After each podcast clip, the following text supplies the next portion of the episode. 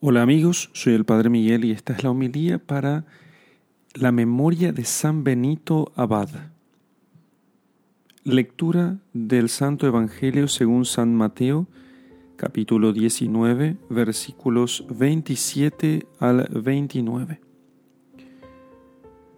En aquel tiempo, Pedro dijo a Jesús, Tú lo ves, nosotros hemos dejado todo y te hemos seguido. ¿Qué nos espera? Jesús les dijo, En verdad os digo, vosotros que me habéis seguido en la regeneración cuando el Hijo del Hombre se siente sobre su trono glorioso, os sentaréis vosotros también sobre doce tronos y juzgaréis a las doce tribus de Israel. Y todo el que dejare casas, o hermanos o hermanas, o padre o mujer, o hijos o campos por causa de mi nombre, recibirá el céntuplo y heredará la vida eterna. Palabra del Señor. Gloria a ti, Señor Jesús.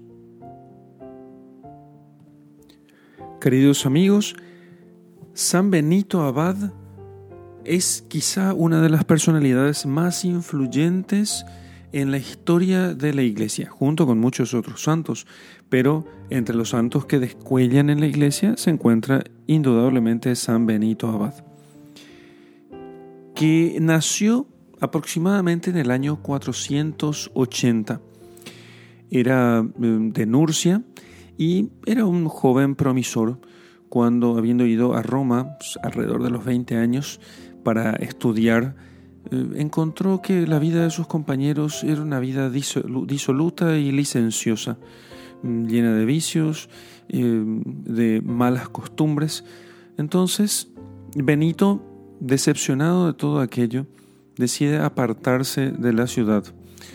Y entonces, lo primero que hace es ir a un lugar llamado Subiaco.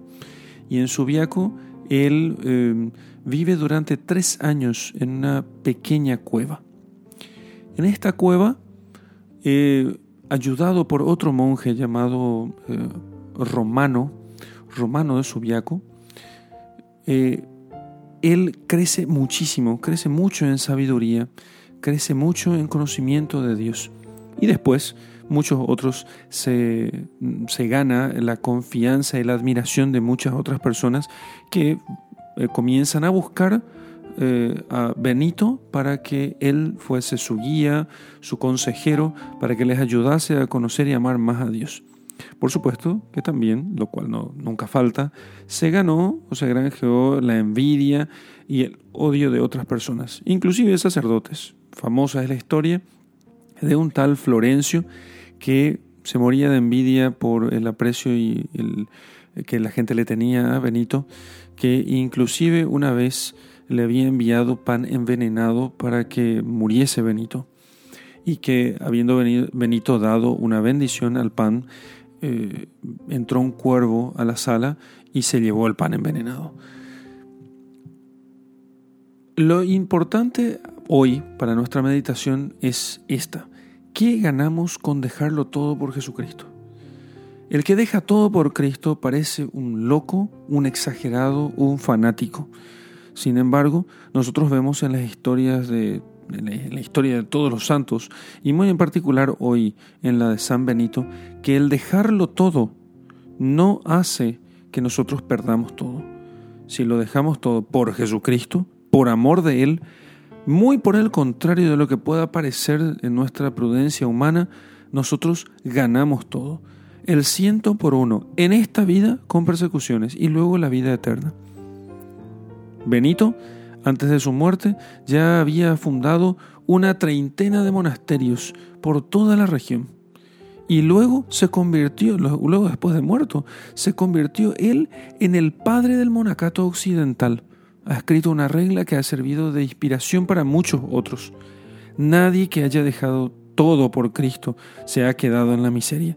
Al contrario, se hizo riquísimo y enriqueció a otros con su, entre comillas, su pobreza, que no es más que la mayor de las riquezas. Porque el que deja todo por Jesucristo, en realidad solamente tiene a Jesucristo. ¿Y qué más puede necesitar alguien, sino a Cristo. Pidamos a San Benito, en su memoria, que nos alcance de Dios la gracia de también nosotros dejarlo todo por Jesucristo. En el nombre del Padre, y del Hijo, y del Espíritu Santo. Amén.